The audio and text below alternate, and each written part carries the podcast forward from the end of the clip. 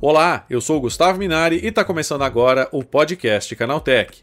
Com o aumento de ameaças cibernéticas, como roubo de identidade e fraudes financeiras, as empresas estão buscando maneiras de proteger as próprias informações e de seus clientes. A autenticação biométrica, ferramenta que usa características físicas distintivas e exclusivas, como impressões digitais, voz e rosto, tem se destacado como uma solução eficaz para atender a diversas demandas nos setores de segurança e negócios. Para falar sobre esse assunto, eu recebo hoje aqui no podcast Canaltech o Christian Medeiros, que é CTO da ClickSign. Então vem comigo que o podcast Canaltech de hoje está começando agora.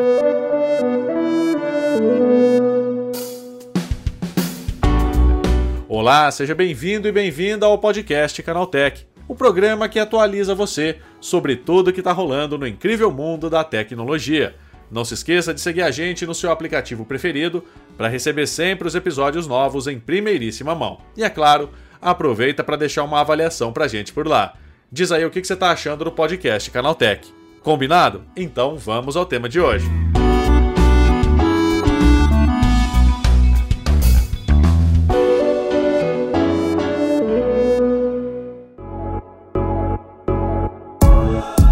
Olá, seja bem-vindo e bem-vinda ao podcast que atualiza você sobre tudo que está rolando no incrível mundo da tecnologia. Um estudo inédito da Serasa Experian revelou que milhares de tentativas de fraude foram barradas por meio da biometria facial, de uma amostra de 42 milhões de consultas biométricas entre os meses de outubro de 2022 e março de 2023. 13,4% tiveram alta probabilidade de serem operações fraudulentas. Caso esses negócios fossem concretizados, o prejuízo seria na ordem de 29 bilhões de reais. É sobre esse assunto que eu converso agora com Christian Medeiros, CTO da ClickSign. Christian, como funcionam essas transações que usam biometria como meio de autenticação? É um processo onde a gente é, captura os dados biométricos das pessoas, um processo de autenticação e validação de identidade, e através disso a gente garante a, a segurança e a autenticidade da transação. E Christian, né, o volume de transações feitas com esse sistema de segurança, né, ele deve crescer quase 390% nos próximos quatro anos. Essas ferramentas, elas são mais seguras do que as senhas comuns ou a autenticação em duas etapas? Sem dúvida. Primeiro porque é muito difícil de você forjar a biometria de duas pessoas, são utilizados ali pontos matemáticos, distância entre olhos, diversas características das pessoas para poder fazer é, essa validação. Então, é, é, é, um meio que ele deve ser muito mais utilizado, ele é muito mais seguro e vem se tornando cada vez mais acessível, ainda apesar de ter um custo elevado para as empresas. É, Christian, é, muita gente reclama que esse tipo de, de validação ele acaba dando erro, ou dava erro antigamente, né? Porque você colocava o seu rosto ali em frente ao celular esse sistema não validava direito, às vezes dava erro, demorava. Isso tem melhorado com o passar do tempo e com o avanço da tecnologia? Tem melhorado. Ainda tem vários cenários, até porque os, dispositivos né, não, não evoluíram na mesma proporção que a tecnologia da biometria facial, então influencia a qualidade da câmera, é, iluminação do ambiente, então tem alguns aspectos que ainda deixam a experiência um pouco prejudicada, mas o avanço tem sido constante, assim, então a gente tem evoluído muito é, tem reduzido bastante a quantidade de reclamações nesse sentido, e a tendência é que aí os próximos anos aí tragam uma experiência ainda mais, é, com menos atrito ainda. Christian, é, quando a gente fala em autenticação via biometria, né, quais tipos de características físicas são usadas né, na hora de fazer essa autenticação? São inúmeras, assim, então, é, desde formato da face, profundidade para medição é, de, de 3D, distância entre os olhos, é, dilatação da pupila em alguns casos, é, é, iluminação do, da, das maçãs das faces. Então, são diversas características físicas que são usadas nesse momento, geralmente apoiadas em modelos matemáticos para poder chegar nessas conclusões e garantir a, a, a qualidade do processo. Christian, muita gente tem medo de que outras pessoas possam, por exemplo, utilizar uma fotografia na hora de desbloquear um aplicativo ou de fazer uma transação. Isso tem sido melhorado com o passar do tempo? Como é que está isso? É, eu acho que esse é o tipo de ataque mais comum que a gente tem percebido. Então, sim, existe essa, essa tentativa é, e ela tem sido frustrada 98 para 99% das vezes, assim. É, é, muito raro você pegar um tipo de ataque que é baseado em fotos simplesmente e ele validar. Naturalmente é uma, uma preocupação constante essa vulnerabilidade de como que a gente consegue continuar evoluindo ao passo é, dos fraudadores é, e é algo que não tem acontecido muito mais tão recentemente. A tecnologia já, já evoluiu bastante nesse ponto. É, o uso em massa da biometria como forma de autenticação né, já é uma realidade aqui no Brasil ou ainda tem espaço para crescimento, Christian? Eu acho que no Brasil ainda tem bastante espaço para crescimento. Quando a gente fala de biometria facial, exclusivamente, ela ainda é restrita a um público muito pequeno, um pequeno número de transações, mas hoje já é largamente utilizado, por exemplo, a biometria digital para desbloquear dispositivos, para a gente utilizar um determinado tipo de caixa eletrônico, acessar algum tipo de catraco edifícios. Então, é, a tendência é que a biometria facial ela ganhe maior relevância, até ela sendo utilizada como uma substituição de senhas no futuro, é, ao passo que outros métodos de biometria física já são largamente utilizados, mas ainda tem muito espaço de crescimento, com certeza. A, a implantação desse tipo de sistema, principalmente o de biometria facial, é, é muito caro para a empresa, Christian?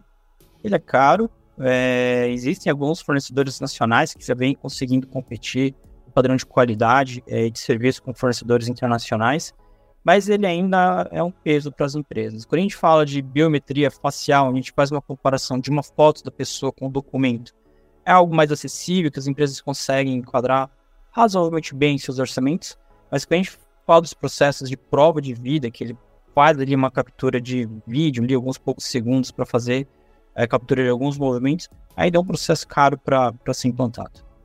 Isso pode ser um fator na hora da empresa é, decidir se ela vai ou não implementar, principalmente quando a gente fala desse avanço de tecnologia, né? É, talvez a pessoa opte por uma, por uma tecnologia um pouco menos avançada, mas que tem um nível de segurança razoável? Como é que é isso? Pode influenciar sim. É, nós, por exemplo, trabalhamos aqui com um conjunto dessas validações justamente para ter essa composição. Então, é, é, muito em função do risco que, que nós é, estamos querendo controlar ou mitigar ali. Eventualmente, você vai fazer uma combinação dessas diferentes tecnologias de biometria facial para poder chegar nesse resultado e também equilibrando esses custos dentro desse processo.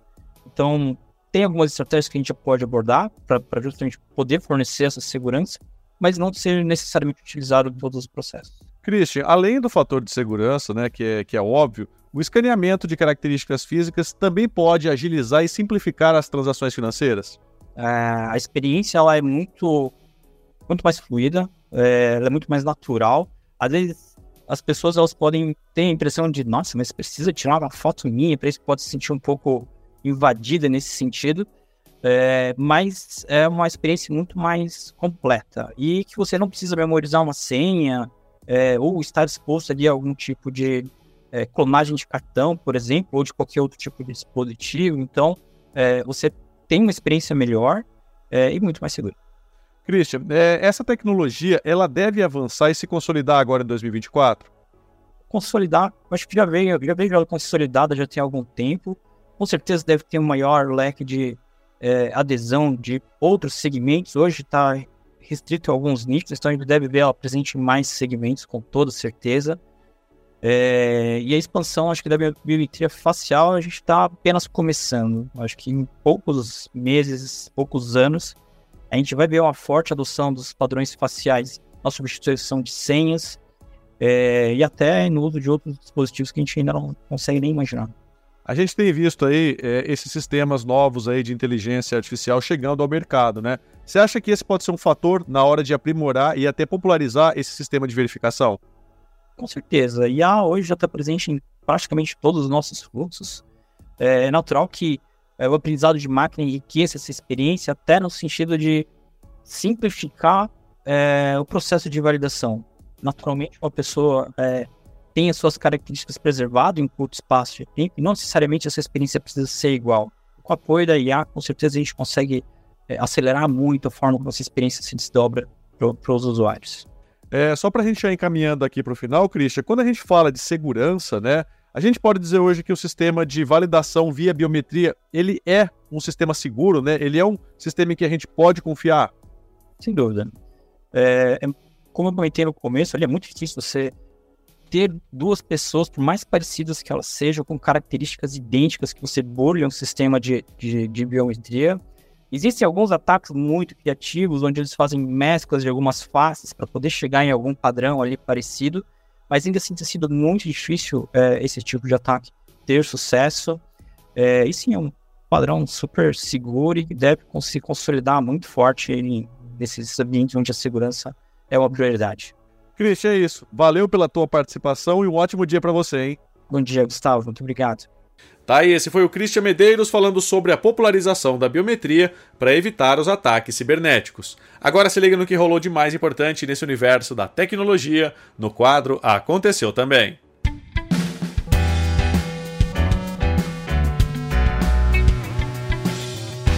Chegou a hora de ficar antenado nos principais assuntos do dia para quem curte inovação e tecnologia contrariando a crença popular de que colocar um dispositivo eletrônico molhado em grãos secos de arroz ajuda a secá-lo mais rapidamente. A Apple atualizou seu guia para alerta de detecção de líquido e não recomenda que usuários de iPhone realizem essa prática. Identificado pelo site Macworld, a atualização na página da Apple diz que usuários não devem envolver o iPhone em grãos de arroz, uma vez que pequenas partículas podem causar danos ao celular. A empresa também reforça que consumidores não devem utilizar uma fonte externa de calor, ar comprimido ou inserir objetos, como haste flexível ou papel toalha, no conector de carregamento. Em entrevista recente, Phil Spencer afirmou que o Xbox ainda vai manter o suporte à mídia física por enquanto.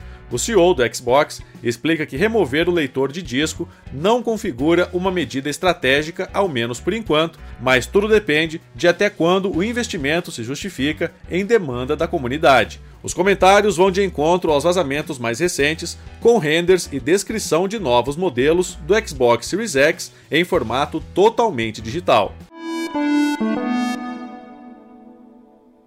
O Google, em parceria com o governo do estado de São Paulo, anunciou que vai começar os trabalhos para a instalação de um novo centro de engenharia no estado.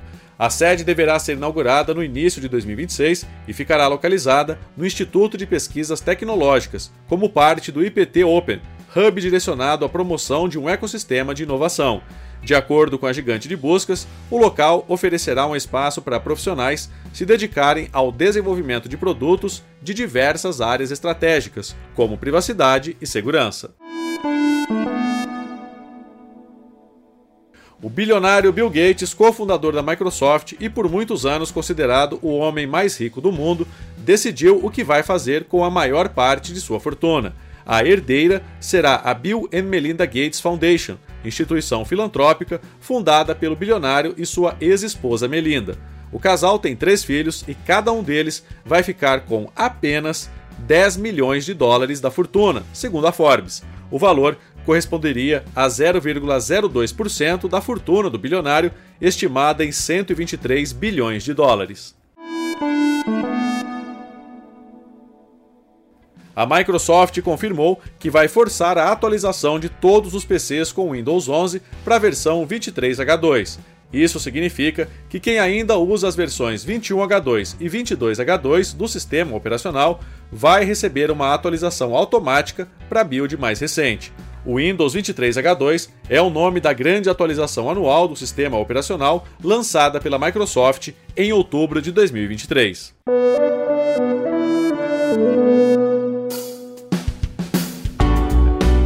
Tá aí, com essas notícias, o nosso podcast Canaltech de hoje vai chegando ao fim. Lembre-se de seguir a gente e deixar uma avaliação no seu aplicativo de podcast preferido. É sempre bom lembrar que os dias de publicação do programa são de terça a sábado, com um episódio novo às 7 da manhã, para acompanhar o seu café. Lembrando que aos domingos tem também o Vale Play, o podcast de entretenimento do Canaltech. Esse episódio foi roteirizado e apresentado por mim, Gustavo Minari, e a edição foi do Samuel Oliveira. O programa também contou com reportagens de André Lorente Magalhães, Vitor Carvalho, Ricardo Ciosi e Daniel Trefilho. A revisão de áudio é do Wallace Moté, com trilha sonora de Guilherme Zomer, e a capa desse programa foi feita pelo Eric Teixeira. Agora o nosso podcast vai ficando por aqui. A gente volta amanhã com mais notícias do universo da tecnologia para você começar bem o seu dia. Até lá, tchau, tchau.